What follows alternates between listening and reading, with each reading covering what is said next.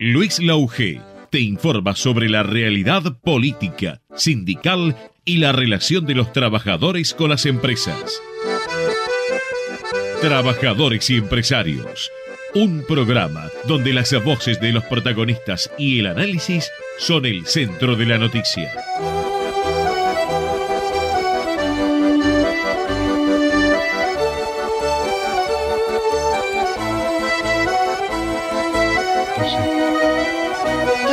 ¿Qué tal amigos? ¿Cómo les va? Trabajadores y empresarios, como anunciábamos, eh, de 4 a 5 de la tarde por Ecomedios, con eh, tantas cosas para hablar de política, tantas cosas de, eh, que tiene esta actualidad que nos parece pavorosa, la manera extraña además de comunicarse de los candidatos, otra forma, otro estilo de los que tenemos más años, un estilo que se maneja por redes sociales y por declaraciones ostentosas, ya habíamos hablado que no había planes, pero sí estamos debatiendo eh, cosas que deberían estar superadas. Antes en el programa anterior se habló de este tema, pero claro, lo que pasa es que apareció un gran protagonista eh, eh, que salió, que sacó el 30% de los votos en las PASO y que aparece como el mimado de la población. Y ahora hay dos candidatos como Sergio Massa y Patricia Bullrich que están tratando de revertir eso para que todos esos votos no vayan a Javier Milei. Este personaje que utiliza la tribuna para decir a veces cualquier cosa, para volver como en este caso, yo no creo que sea, yo creo que es muy astuto.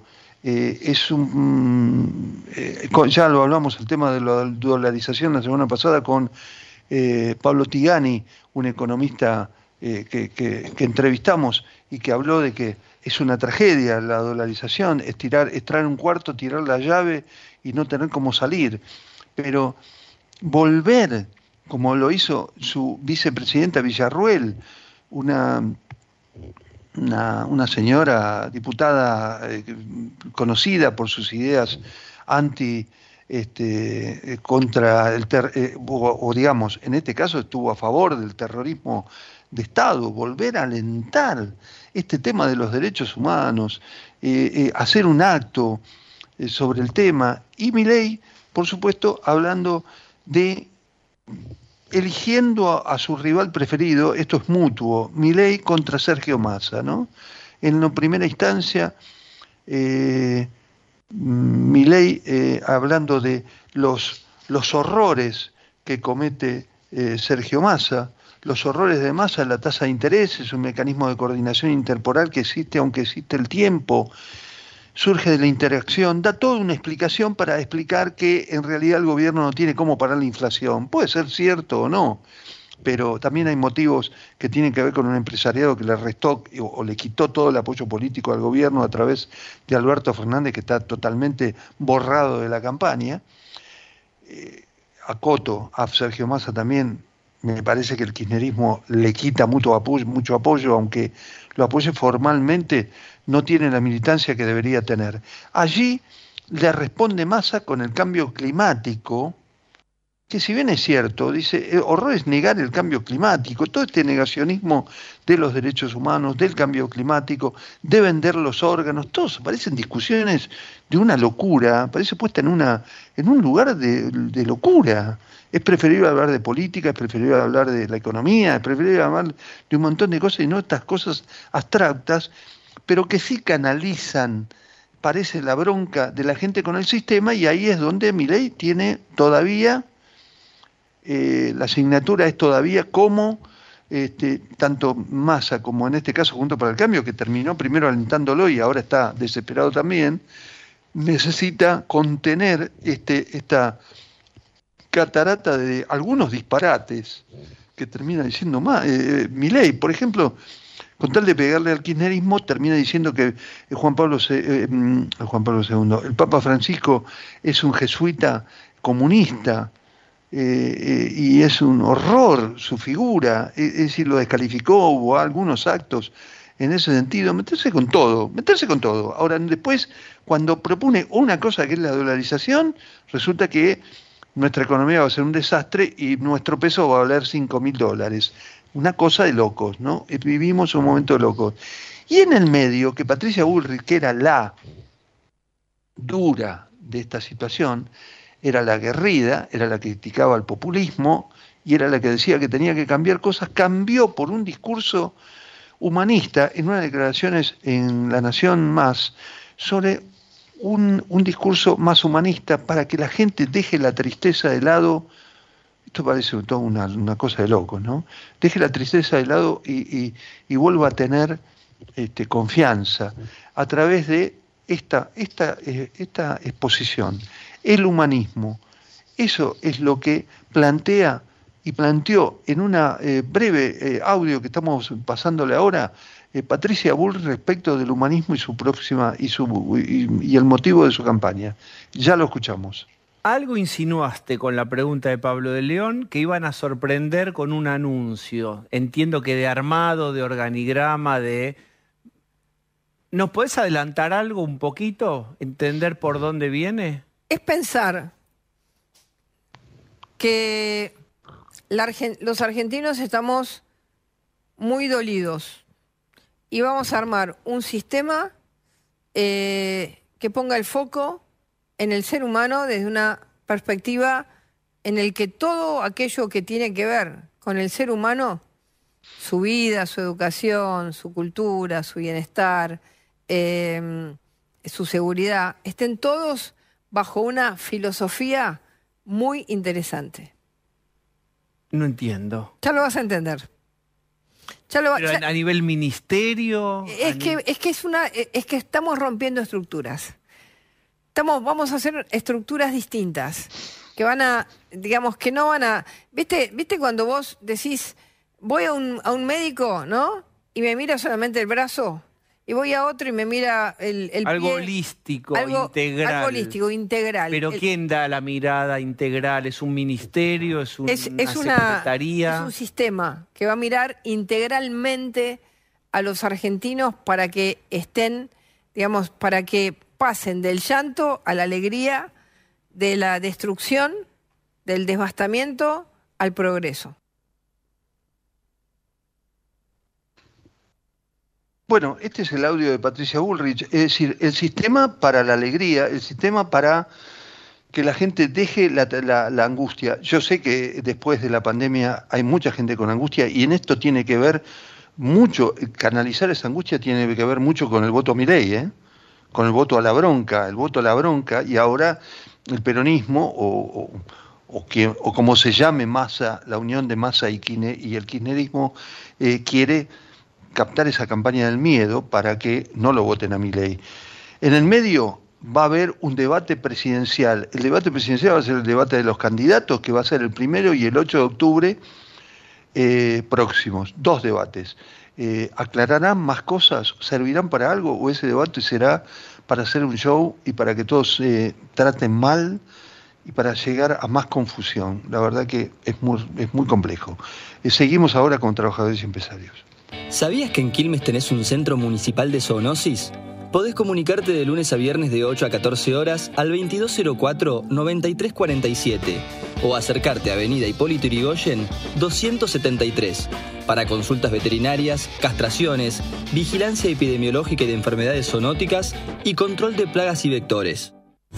Asociación de Trabajadores de la Sanidad Argentina, Buenos Aires, un gremio fuerte y solidario que construye con responsabilidad y compromiso un mejor futuro para todos los trabajadores de la sanidad.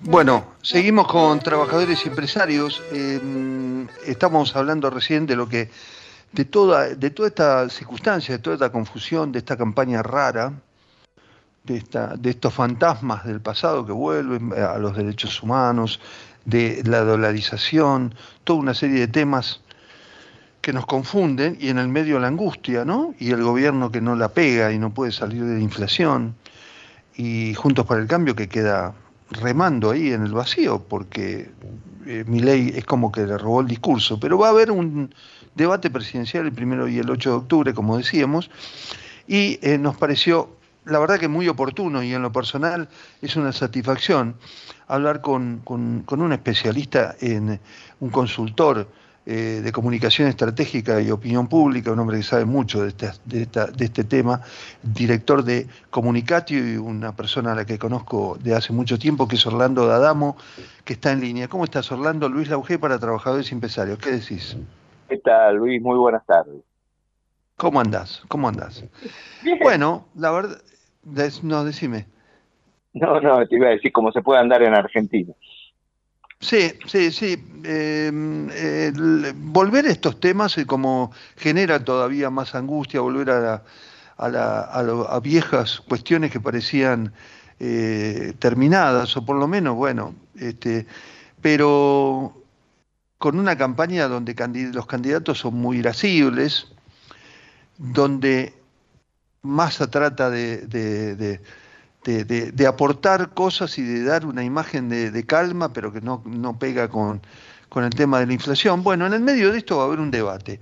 Y en el debate presidencial yo quería que lo analizaras un poquito para ver si ofrece posibilidades a la gente de entender lo que proponen los candidatos o va a ser un show. Y se puede porfilar una, la definición por un candidato para el que gane este debate. ¿Vos cómo lo ves? Mira, en general los debates cobran importancia cuando eh, el resultado de la elección es de difícil predicción, cuando están más o menos empatados, cuando la gente no tiene decidido finalmente su voto, y estas son condiciones que en Argentina se van a dar eh, este año.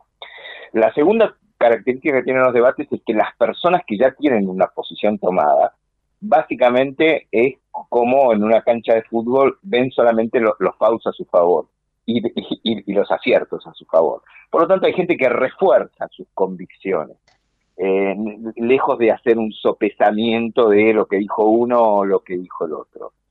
Y la tercera cuestión que me parece que es importante es que tenemos uno de los candidatos con un perfil que hace presagiar un debate como poco ríspido.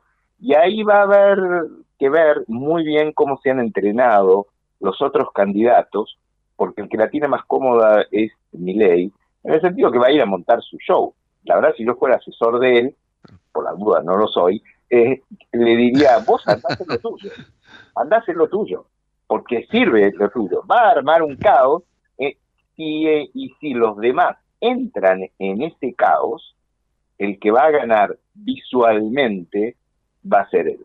Por lo tanto, este va a ser un debate muy importante.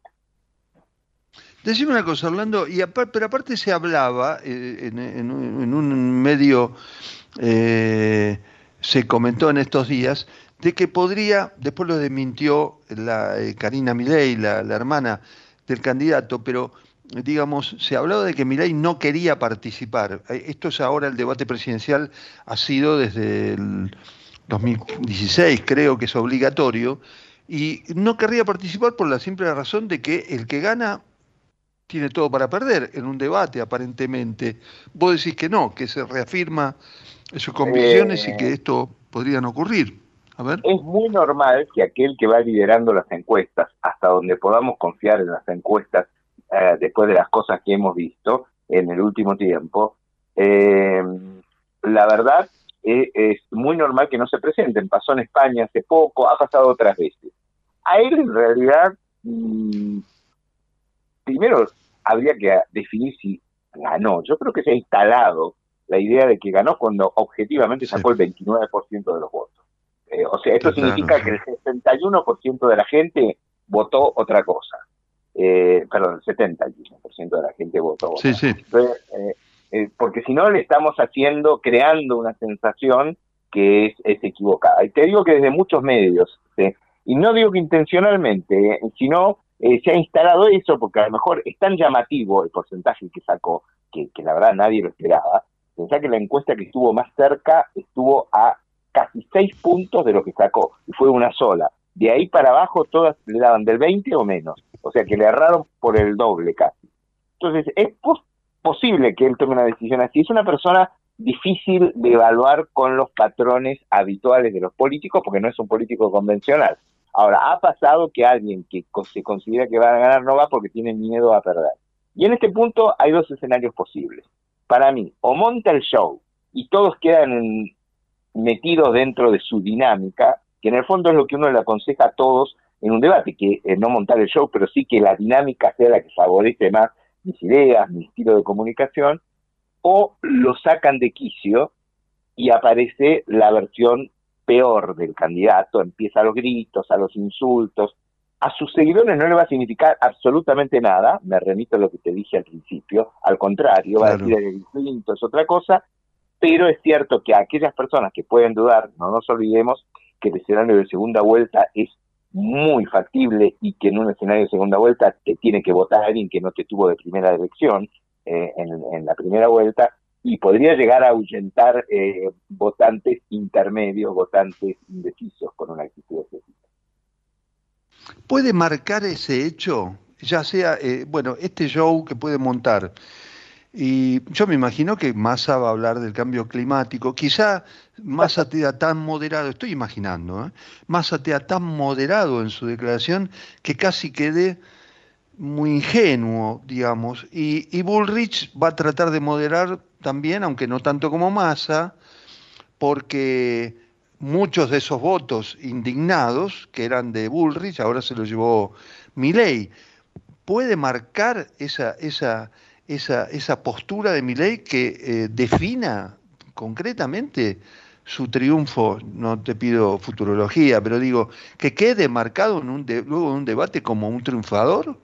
Mira, pocas veces, un, pocas veces, no significa que no haya pasado nunca, un debate decidió el sentido final de una elección. Tiene que ocurrir algo cataclismático en el debate, eh, a favor de uno y en contra de otro, para que la gente diga, después de ver el debate me decidí. En general las personas van llegando al debate, que son algunos días antes de las elecciones solamente, ya con una idea bastante madurada. Y te vuelvo a decir, a la gente le cuesta mucho eh, cambiar su punto de vista si ya tomó una postura. Acá el tema son los indecisos. Los indecisos no son votantes esos. Entonces, esos son, esas son personas que posiblemente un show violento de mi ley las espante mientras que tiene más chance un discurso más moderado. Ahora, vos mencionás a Massa. Massa tiene un problema que es muy serio, entre varios problemas que tiene muy serio. Uno es que eh, es el supermercado. Es decir, es el único que está en gestión, es el que rinde cuentas todo el tiempo. Entonces, si vos vas al supermercado y todos los días las cosas aumentan, la mirada se dirige a su único culpable, porque además toma un rol muy protagónico. Y vos en una elección tenés que decir, esto es lo que está pasando y si me permitís vender cierta esperanza. Ahora, cuando vos ya estás gestionando y las cosas van mal, decime cómo haces para vender esperanza. Claro, y ya que hablamos tanto de Milei como de Massa, te hablo de Patricia Bullrich.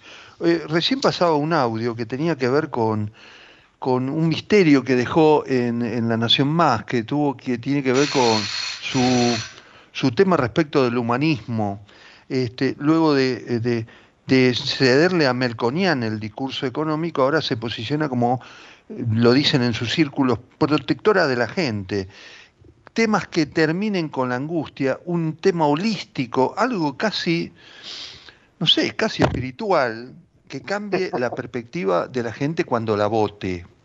Estamos entrando en terrenos muy desconocidos. ¿Cómo lo ves vos eso? mira, lo veo mal, eh, te digo lo que técnicamente le sucedió a Patricia Bullrich, que se llama, se desperfiló. Es decir, ella llevaba un perfil ah.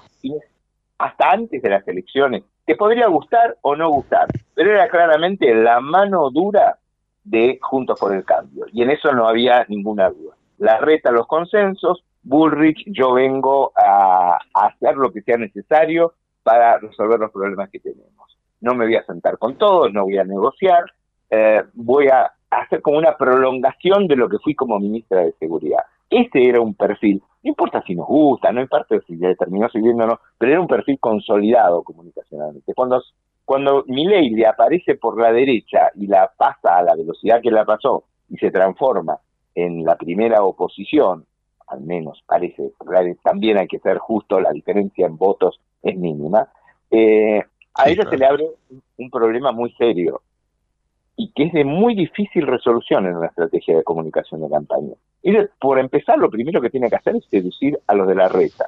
Ahora, ¿cómo hace para seducir a, los de la reta al mismo tiempo que se tiene que seducir a los de Miley? contámelo. No, Eh, terrible. claro, claro, claro. Es, cierto, problema- es más, es más, los de la reta, ante ese panorama y la presencia de masa, que nunca rompe, nunca rompe con, no rompe con el sistema, a pesar de que están muy enojados con los empresarios, él no tiene un, meca- una- un discurso confrontativo con los empresarios, se puede analizar por qué no lo tiene, eh, pero, pero digamos, ese votante de la reta puede caer en masa, puede ir a votar a masa. Mira, el votante de la reta muy antiperonista no te va a caer en masa, porque no te va a votar nunca un peronista. O sea que Argentina ese sigue siendo un clivaje Totalmente, importante. totalmente. No nos olvidemos que a la reta lo votan además personas de más de 50 años, este, donde tiene el núcleo más importante. Ahora, una parte que no sea muy antiperonista, que básicamente haya elegido a la reta porque le pareció que gestionó bien la ciudad, que es algo que la reta podría decir. Después discutiremos si sí o si no, pero obra para mostrar tiene, y que lo votó por ese lado, y es, es posible que se espante con un personaje del perfil de Milei. Va a depender mucho de la campaña que hagan los demás. Es decir, hay que poner en evidencia a Milei. Yo diría que Patricia tiene que buscar ser el cambio posible. Es decir, tiene que mandar como un metamensaje del tipo de yo puedo hacer muchas de las cosas que eh, yo voy a hacer muchas de las cosas que dice Milei, pero yo las puedo hacer, porque yo voy a tener más de 100 diputados, que es verdad, y voy a tener, no sé, eh, 25, 30 diputados, eh, senadores seguro. Mientras que Milei en realidad, hay que ser realista, cuando llegue al gobierno, como mucho va a tener 30 y algo de diputados y como mucho va a tener media docena Sí. de senadores. O sea, gobernar a través del Congreso no va a poder. Por lo tanto, yo explotaría en el caso de ella algo de eso, y te digo, la de masa es compleja. La de masa, la única que tiene es si queda él en segunda vuelta, que no sería descabellado, ¿eh? Por la calle, porque si Sí, Patricia no buscando, mantiene a está bien, pero lo está buscando a través de la campaña del miedo. ¿Está bien esa estrategia?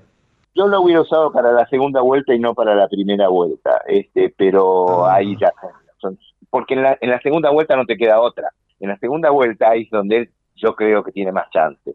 Es curioso, ¿no? Tiene menos chance en la primera vuelta, pero si pasa a la vos. segunda vuelta, él puede, y es que él puede decir, bueno, miren, acá es muy claro, yo habré hecho todos los desastres que hice, dupliqué la inflación, aumenté la pobreza, devalué el peso, nunca llegó a, a 3% por mes, es cierto, pero lo que se viene de este lado es no solamente un salto al vacío en el sentido más puro, porque la verdad no tenemos la menor idea de lo que efectivamente pueda llegar a ser, sino es la ingobernabilidad, porque va a estar más cerca de la destitución presidencial por la cantidad de diputados y senadores que hace alguna locura mi ley que de poder sancionar una ley. Y esto de gobernar por plebiscito, todos sabemos que es imposible. O sea, vos podés hacer un plebiscito por año, pero no todas las semanas, una cosa de loco. No, no, seguro. ¿A vos te parece que es posible, pero eh, digamos, tanto del lado de Massa como de Bullrich, me parece que más del lado de Massa, pero digamos, que cierta gente que lo votó, inclusive a Milei,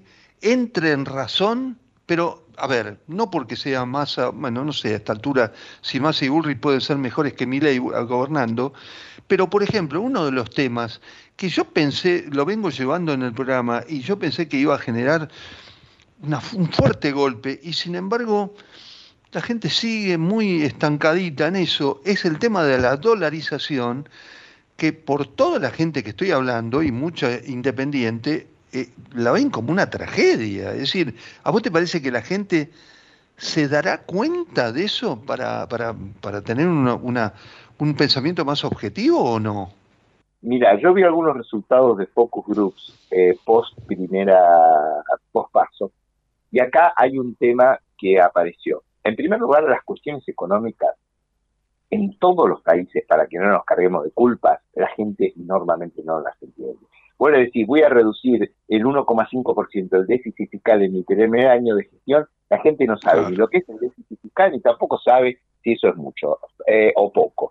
Eh, y sobre todo lo peor, no sabe qué tiene que ver con su vida cotidiana, si eso le va a simplificar eh, llegar a fin de mes o no, para decirlo directamente. Entonces, cuando les hablan de ciertas cosas, lo único, como la dolarización, ¿saben lo que hacen? Y esto salió en los focus group, se las asocian con la convertibilidad. Y hay algunas personas, sobre Claro. todo personas jóvenes, que saben lo que te dicen. Va a volver el uno a uno o voy a ganar lo que estoy ganando ahora en dólares. No, no, es una locura, sí, totalmente. Se cree que es un peso un dólar, no un peso cinco mil dólares. Claro. Eh, va, a ser eh, por ahí 10 mil pesos un dólar, ¿entendés? O, para, o 10 mil pesos un dólar, mejor dicho. Sí, claro, claro, claro. Decime, decime, Orlando. No, decime, decime. No, no, no, por eso te digo, yo no creo que la gente termine de entender. Lo que sí termina de entender es que si hay dólares, no va a haber inflación. Eh, y, y no las consecuencias estrictas y las actividades económicas que tiene una medida de esa envergadura. Digamos, para resumir entonces el debate y lo que viene, es tratar de no meter la pata, no ser, eh, no perder, en lugar, no sé tanto ganar en el debate, sino no perder, tratar de mostrar las falencias del otro, pero que en esto igual mi ley lleva ventaja por esta percepción que tiene de ganador también, ¿no? En la sociedad. Totalmente de acuerdo con vos, es básicamente lo que sucede es eso, yo lo que creo, si yo tuviera que eh, asesorar a los demás, yo a alguno de los demás le diría, hay que buscar ponerlo nervioso, porque tiene mucho más que perder si se pone, en, si se enloquece, si aparece la versión de los gritos, de las descalificaciones, de los insultos, que, que le sale muy naturalmente, porque es así. Eh, yo creo que ahí hay un margen para ganar. Ahora, si alguno de los que están en el debate se engancha emocionalmente con eso y empieza a intercambiar gritos e insultos, ahí gana mi ley. O sea, habría que arrinconarlo para que reaccione. Y yo creo que no es difícil, ¿eh? porque el tipo tiende a reaccionar. Te lo pregunto muy fácil y te, pido unos segundos. Pero, ¿y si se pone a gritar? Si hay mucha gente que quizá está indecisa y, ha adoptado, ya, ya ha tomado como algo positivo esta cosa irracional de la crítica incontrolada, ¿no lo termina beneficiando también? Si se pone a gritar y si la cosa se dirime a los gritos, va a ganar él. O sea, la versión de un Milley controlado en el debate, yo creo que le da ventaja a él. Ahora, ojo que Milley se saca. Si se saca y empiezan los insultos y empieza con barbaridades, que insisto, no es imposible porque no tiene un control muy adecuado de sus impulsos, por decírtelo suavemente y técnicamente. Eh, yo creo que si empieza por el, si se pasa de vueltas con eso, no te olvides, vuelvo a señalar que es importante que en un escenario de segunda vuelta te votan algunos que no te eligieron en la primera. O sea, que no son votantes duros. Por lo tanto, si vos le mostrás una figura desaforada, enloquecida e insultante, eso se le puede volver en su contra. Orlando, la verdad que fue un enorme placer escucharte. ¿eh? Y te voy a volver a convocar sin, sin ningún tipo de reparo, además para que eh, asesores a todos a la vez porque tenés la capacidad para hacerlo. muchas gracias, Luis. No, Orlando, te agradezco muchísimo, un abrazo muy grande y gracias por haber participado en el programa. Bueno, fue Orlando D'Adamo, eh, por supuesto consultor, director de Comunicatio, este, consultor eh, político eh, de comunicación estratégica y opinión pública, estuvo en Trabajadores y Empresarios. Ya volvemos.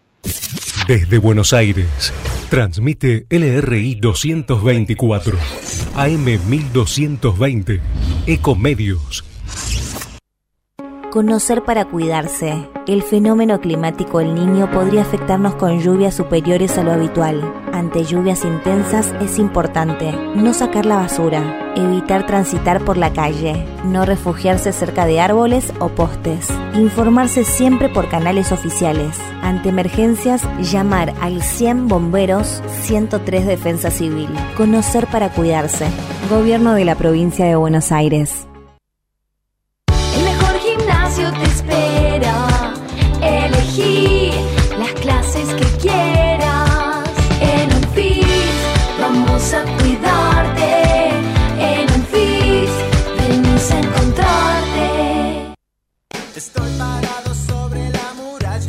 El futuro ya llegó a la ciudad. El telepase en la autopista Ilia ahora es telepase sin barrera, sin cabinas, sin detenerte. Adherite en telepase.com.ar. AUSA Autopistas Urbanas. ¿Sabías que un rico y auténtico sabor de un gran espresso ya no se encuentra solo en las cafeterías gourmet? Y además, con la línea de cafeteras Oster, la preparación de tu bebida favorita con café son tan ilimitadas como tu imaginación. Conoce todas las cafeteras disponibles para vos en www.osterargentina.com. Informate en ecomedios.com. Seguinos en Facebook, Ecomedios Live. Comienzo espacio publicitario. ¿Sabías que en Quilmes tenés un centro municipal de zoonosis? Podés comunicarte de lunes a viernes de 8 a 14 horas al 2204-9347 o acercarte a Avenida Hipólito Yrigoyen 273 para consultas veterinarias, castraciones, vigilancia epidemiológica y de enfermedades zoonóticas y control de plagas y vectores. Estamos presentes cuando hay que defender tu trabajo, en el cuidado de tu salud y la de los tuyos, en el momento de preservar y ampliar tus derechos, porque estamos presentes donde vos estás. Satsai Presente. Afiliate al Sindicato de las Nuevas Tecnologías ingresando a www.satsaipresente.com.ar. Fin espacio publicitario.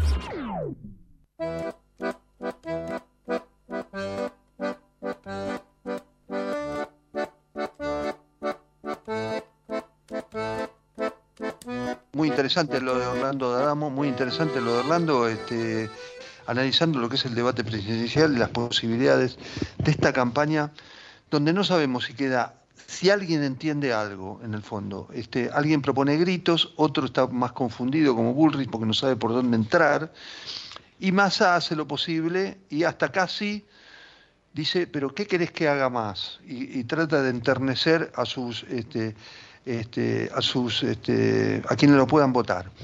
Eh, y en el medio con algunas, bueno, con algunas críticas, ¿no? Este, dos casos puntuales.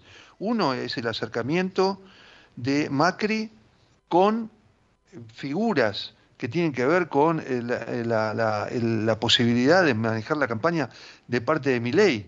Este, lo ha hecho Macri y esto ha generado una respuesta muy diplomática, muy diplomática de Patricia Bullrich, de- al, al ver que Macri está jugando con Milei directamente, este, diciendo que hace, ha cambiado el, eje de la campaña, que la campaña tiene esta posibilidad y que el tema de incorporar a Carlos Melconian como el, superhombre de economía de Juntos para el Cambio ya fue hablado con Macri, Ma- eh, Bullrich no va a ser, no se va a pelear con Macri, pero Macri eh, le ha, así como le ha dificultado la campaña de la reta, se la va a dificultar ahora parece a Bullrich, este, y, y, eh, jugará entre este, con, con, en este caso con Milei.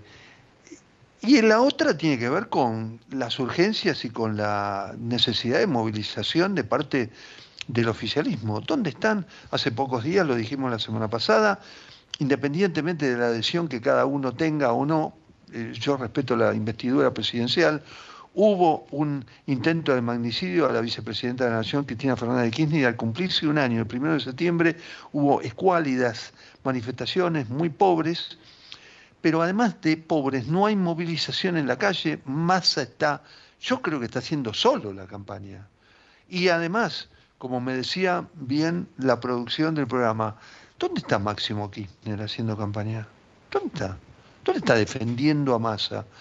Este, lo defiende más Grabois, que perdió en la interna, pero lo defiende, ¿saben quién? Kisilov, que el otro día hizo un acto y dijo, hay que hacer, tenemos que mostrar eh, nuestro, nuestra, nuestra gestión. Estuvo repartiendo, este, repartiendo cosas, inauguración de una escuela, este, se fue a un hospital, y en todo momento Kisilov, que no tiene nada, pero nada, ¿eh? de coincidencia con Massa, respeta la voluntad de eh, Unión por la Patria de elegir a, a- Massa y lo banca y dice tenemos que apoyar a Massa. Salvo Kisilov, lo demás, inclusive parte del sindicalismo, está sí en cuestiones muy formales y demás, pero está muy muy endeble, muy endeble, muy muy no sale a la calle y no se moviliza, no tiene mucha no tiene presencia. Eh, mm, quiero comentarles, este, bueno, en ese sentido la CGT había precisamente lo que había dicho la, vicepresidenta, la candidata a vicepresidenta de, de Miley, Villarruel, este, respecto de, eh, de alguna manera de eh, eh, poner en tela de juicio, por supuesto, que el tema de los desaparecidos y volvió a, de alguna manera, justifica, eh, eh, justifica el genocidio y, no y no ataca al terrorismo de Estado, ¿no? Esto puede ser todo, pero yo creo que parte forma parte de una de una de una potencia que tiene mi ley para generar que todo el mundo proteste como pasa en la Argentina. Así que, este, bueno, y como como hablábamos recién de la campaña y de lo que tiene que ver con el debate, y bueno, ahora vamos a seguir con el tema de la movilización, del rol del sindicalismo en esta en la, en la, en la campaña electoral y tenemos en línea a Sergio Sacia, secretario general de la Confederación Argentina de Trabajadores del Transporte y secretario general de la Unión Ferroviaria, que está en línea. ¿Cómo estás, Sergio? Luis Lauge, ¿qué decís? Hola, buenas tardes, ¿cómo estás? ¿Cómo andás, Sergio? Muy bien, muy bien. Eh, algunas cositas eh, respecto de lo que tiene que ver con, eh, con las acti- con actitudes de Milei y de Villarruel, su eh, candidata a vicepresidente. Ustedes tomaron postura, vinieron tomando postura desde la CAT y como sindicato y además van a organizar en noviembre un congreso, ¿no es cierto?, de la CAT y se van a manifestar, ya lo han hecho en apoyo a Massa, pero también respecto a estos temas, los agravios contra el Papa Francisco y otras cuestiones, ¿no es cierto? Sí, claramente, claramente hemos sacado oportunamente un, un comunicado en rechazo eh, total a los agravios o a las manifestaciones vertidas por, por el candidato a, a presidente, agraviando directamente a, a nuestro querido Papa Francisco. Estuvimos ayer inclusive participando de, eh, de la misa eh, en, la, en la capilla de Cacopé. Eh, son cuestiones eh, que uno, lógicamente en este escenario político, por ahí puede interpretar que la utilización de algunas de algunas estrategias o algunas manifestaciones, pero ya llegar a, a, a ese extremo, interpretamos que, que hay que salir de esta, de esta manera como salimos con, con la CAT. Nosotros tuvimos una reunión ayer, casualmente también eh, en conjunto con la CATEDA, con la Confederación eh, de. Gremios Energéticos, eh, justamente como primero para armar una alianza estratégica con la importancia que tiene el transporte en la Argentina y la importancia que tiene la energía en la Argentina para el presente y para el futuro, para el desarrollo de, del país y acordamos establecer una agenda, una agenda común, una mesa de, eh, de trabajo, justamente como para comenzar a elaborar distintas propuestas, distintos programas que para ponerlo a disposición de, los distintos organismos, del gobierno y, también como para eh, llevarlo al Congreso de la Nación. Interpretamos que, que esto es un tema coyuntural que tiene que, debatirse en, en la Argentina con una mirada de, eh, de desarrollo. Lo venimos diciendo desde el sector de transporte, coincidimos con la catedra en eso, en eso también. Eh, interpretamos que Argentina necesita planificación, necesita proyecto, y nosotros humildemente desde el sector de los trabajadores eh, pensamos que, también tenemos que estar sentados en esta en estas mesas de discusión por todo lo que representamos, pero principalmente también por la experiencia que se tiene en base a, las distintas actividades que, que representamos. Y en noviembre eh, convocamos al Congreso, que es un Congreso ordinario de, de, de delegados de, de la CAT, que para llevar adelante eh, la, aprobación y la, puesta en consideración del balance, de la gestión, y también con una perspectiva de, mirada hacia lo que se hizo en, este año y también a, la, a lo que apostamos a, a un futuro. Es un escenario eh, abierto a nivel eh, electoral, donde se juegan claramente eh, dos modelos de país. No queremos ser reiterativos porque por ahí se dice eh, en distintas manifestaciones, principalmente del mundo de- del trabajo, pero nosotros tenemos claro hacia dónde estamos y hacia dónde queremos ir. E interpretamos que que lo que representa eh, el espacio de Unión por la Patria, lo que representa la, la fórmula que encabeza el compañero Sergio Massa, eh, es lo que puede eh, llevar adelante las propuestas, las, los, los proyectos, las acciones que, que, que, tiene que tener un gobierno para, para poner de pie a la Argentina, una Argentina que lógicamente no está en una situación cómoda, ¿no? Te decimos una cosa, en todo este marco de confusión, yo creo que mi ley lo tiene claro y busca la confusión, entonces, este, pero bueno, es una opinión personal. Digamos, en este marco, ustedes tuvieron, primero, como gremio del transporte, tuvieron comunicación, contacto con mi ley, por un lado, y por otro lado, me llamó mucho la atención que hubo algunos dirigentes este, que sí eh, lo hicieron, sí, puede haberlo hecho a nivel personal y demás, y que mi ley tuvo una, una, una eh, eh, declaraciones muy, muy complacientes respecto, por ejemplo, en una entrevista que tuvo con La Nación Más, respecto de la continuidad de los dirigentes sindicales, cuando un periodista le preguntaba, este, este, pero ¿qué va a hacer usted con la, la vigencia, eh, con el, eh, la reelección indefinida de los de los dirigentes sindicales y mi ley, extrañamente por lo que viene diciendo mi ley, dice, no, no, no, este es un tema que yo no me puedo meter, eso lo deciden los trabajadores. ¿Me lo aclaras un poco qué, qué te parece todo esto? Sí, yo creo que, que el fenómeno, digamos así, y mi ley, y esto es una interpretación muy personal, desde la vuelta a la democracia a la fecha, es el segundo fenómeno que, que se ha dado en, en la Argentina. Para mí el primero fue Carlos Menem, con su impronta, con su fisonomía, con sus patillas, con su forma de, expresarse eh, en una situación complicada de la Argentina. Emergió desde esa, de esa manera, con un proyecto concreto, desde una ala peronista, y, yo creo que hoy eh, mi ley eh, muy inteligentemente con su grupo de asesores, ha logrado captar esa, ese descontento que hay en parte de la sociedad, esa bronca que hay en algunos sectores de la sociedad también, muy inteligentemente planteando una, una, una agenda en el cual sabe hacia dónde quiere llegar, sabe hacia dónde hay que tocar, sabe lo que hay que, lo que hay que decir, no le ha ido mal en las en las elecciones y lógicamente que hay que llevar a dar el debate, porque cuando hay que profundizar sobre diversos aspectos, eh, creo que va cambiando su, su mirada o su discurso eh, con el correr de, eh, del tiempo.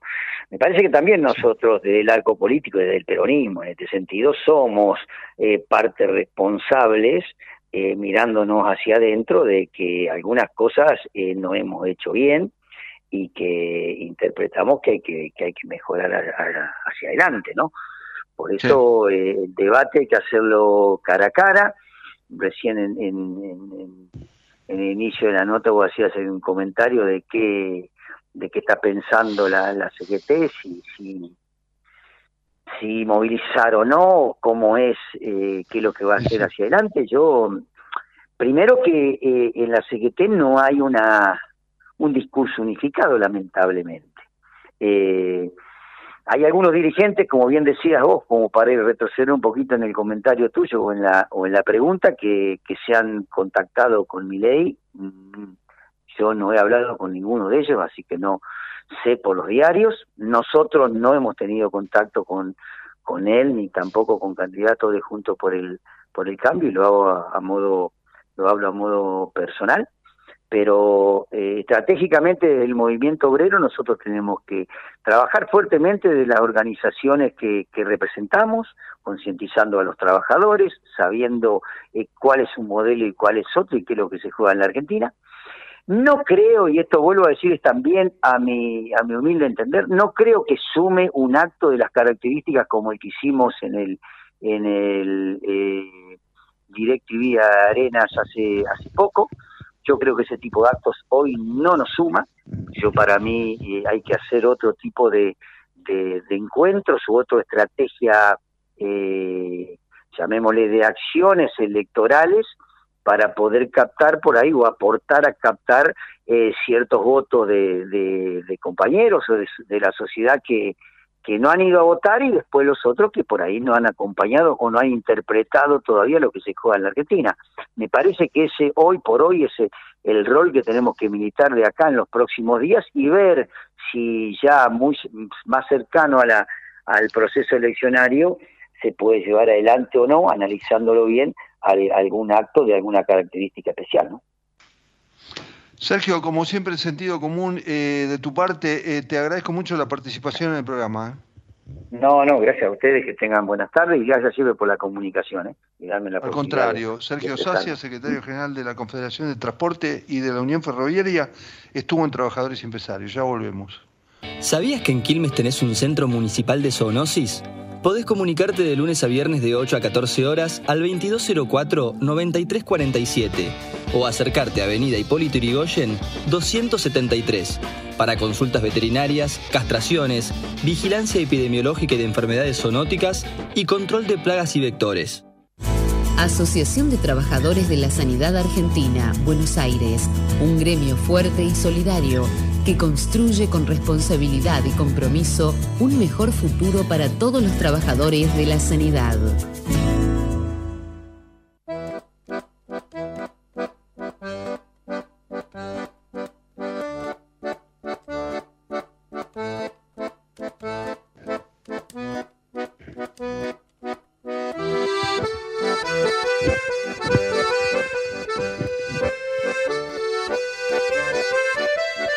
Con trabajadores y empresarios. eh, todo lo que tiene que ver con, con, la, con la cuestión de, eh, del debate presidencial, las distintas. ¿Cómo estaba pensando cómo, cómo la estrategia de Patricio Bullrich terminó este, de alguna manera eh, nublada por el hecho de presentar a Carlos Melconian como un ministro, superministro de Economía y, bueno, finalmente quedó opacada por esta polarización que se genera entre Massa y Milei otras cuestiones y que tiene que ver también con la política, por supuesto, y tenemos en línea al secretario general de la Unión Obrera Ladrillera de la Argentina, Luis Cáceres. ¿Cómo te va, Luis? ¿Qué decís? Luis Lauge, ¿cómo andás?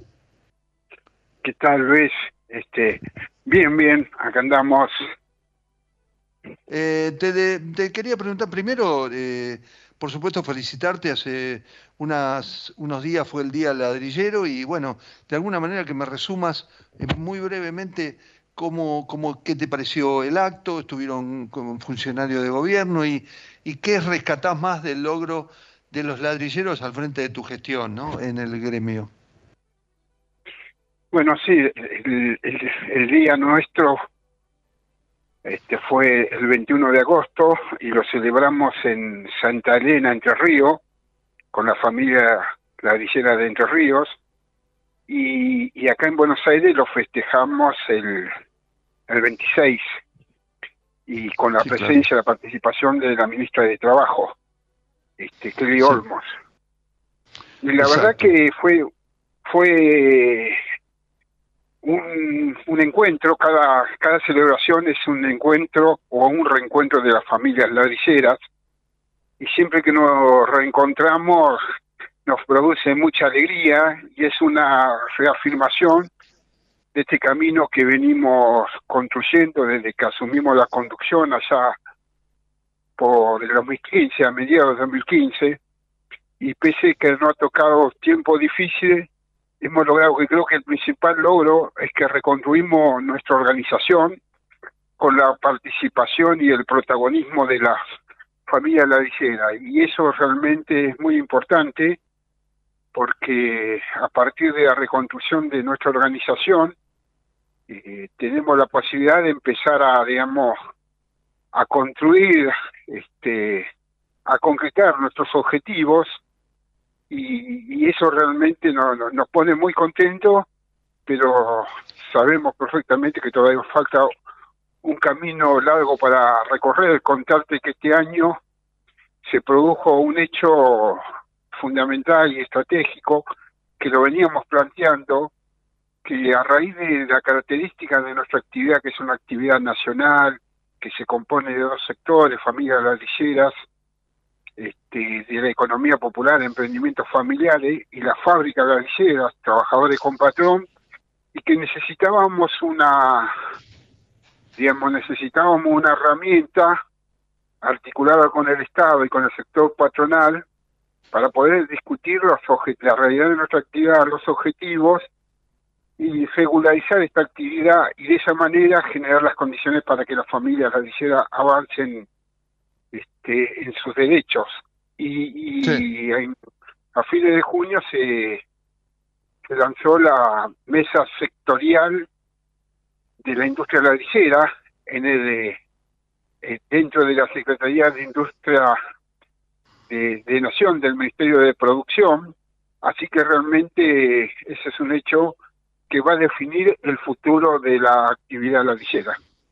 Decime una cosa, Luis, eh, también ya que hablas del futuro de la actividad ladrillera y del futuro de muchas cosas, y de la producción y el trabajo en la Argentina, voy a ser muy concreto. Una, ¿sentís que eh, Javier Milei puede poner en peligro, a partir de sus declaraciones, no solamente con el tema de los derechos humanos, sino con el tema, los temas laborales, con el tema respecto de los movimientos sociales, pone en peligro la estabilidad de los trabajadores, por un lado, y por otro lado, sinceramente, el hecho de si es necesario que haya una movilización respecto de eh, la campaña de masa, en favor de masa y en favor de un modelo que el gobierno ha ostentado, aunque con muchas dificultades económicas, cierto.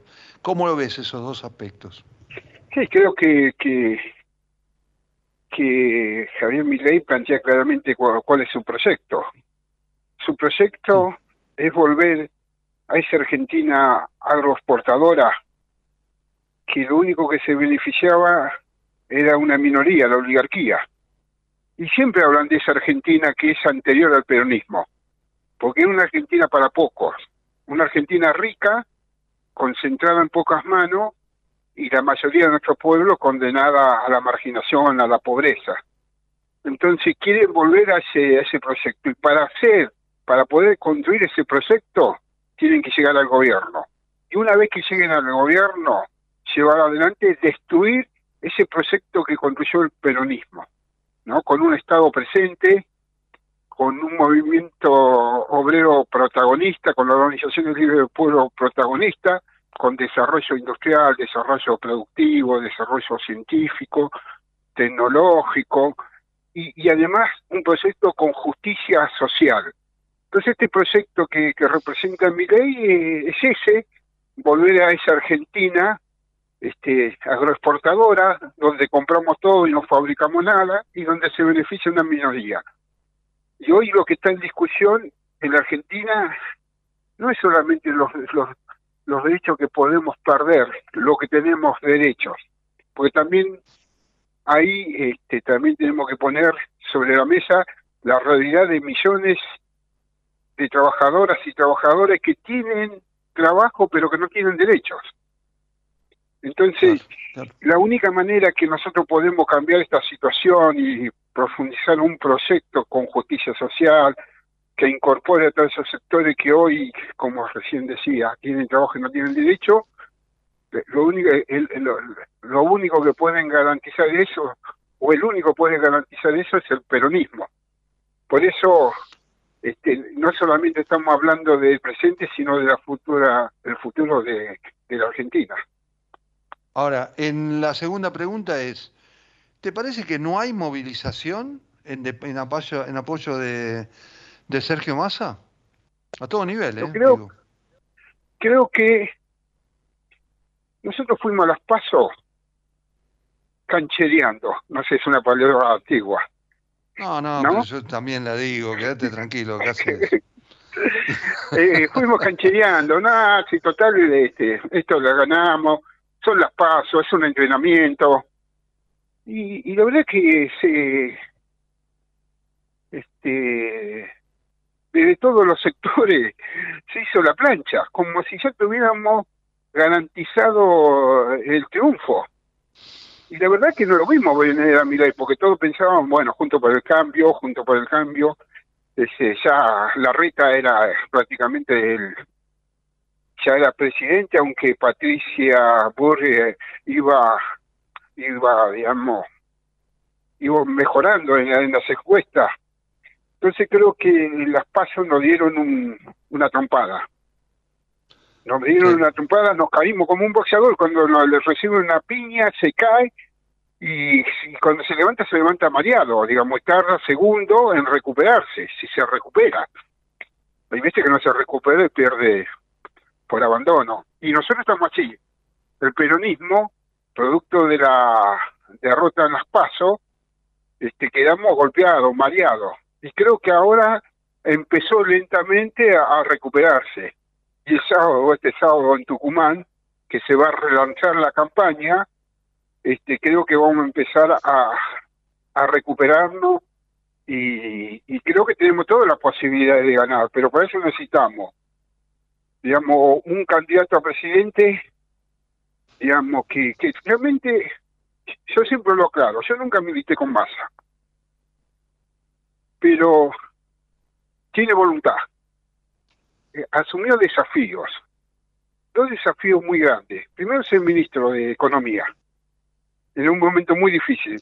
Y segundo, ser candidato a presidente en un momento difícil. Y eso hay que tener voluntad. Y realmente le está poniendo compromiso, iniciativa, sacrificio. Eso es, fundamental, digamos, ¿no? El mensaje de masa es su protagonismo porque es el candidato a, a presidente. Pero también es necesario que planteemos un proyecto de país. Que el eje no sea en lo que podemos perder, sino en lo que podemos ganar. Porque si nosotros empezamos a asumir esa actitud de, de solamente pensar en lo que en lo que podemos perder es una actitud defensiva. Y nosotros tenemos que ir por otro, digamos, para para tenemos que ir por un triunfo que nos permita estabilizar esta situación y empezar a construir otra Argentina que le dé respuesta a las necesidades que tiene nuestro pueblo. Entonces, digamos, es el segundo elemento, digamos, el, proyecto. Y tercero, es que, que los gobernadores, que los intendentes, que los movimientos populares, este, la CGT, el movimiento, el sindicalismo, todos juntos ganemos la calle. Y otro elemento que es importante, pero con las estructuras solas no ganamos, es necesario la militancia. El plus que siempre históricamente tuvo el peronismo fue la militancia. Porque el peronismo no es un movimiento, digamos, que gana partidos fáciles. Cada partido que ganó el peronismo fueron partidos muy difíciles y siempre se ganó con ese plus, que la mística, que la voluntad, es el sacrificio y el compromiso de construir nuestra Argentina. Y creo que con esos elementos nosotros tenemos todas las posibilidades de entrar primero en el balotaje y, y, ganar las elecciones. Luis, te agradezco muchísimo eh, tu participación en el programa, te vuelvo a felicitar. Cuando dijiste 24 de agosto, fue 21 de agosto fue eh, te, lo, te, lo, te saludamos un poquito tarde, pero la vez pasada no pudimos encontrarte y no pudimos salir al aire. Te felicito por el Día del Ladrillero y Ladrillera y bueno, sí, estamos en contacto como siempre. ¿eh? Gracias por todo. No, un fuerte abrazo para vos y para todo el equipo y la audiencia. Gracias, Luis. Este fue Luis Cáceres, secretario general de la Unión Obrera Ladrillera de la Argentina. Esto fue Trabajadores y Empresarios. Leandro Laugen en la producción periodística. Javier Martínez en la operación técnica. Nos vemos el miércoles que viene de 4 a 5 por Ecomedios. Gracias.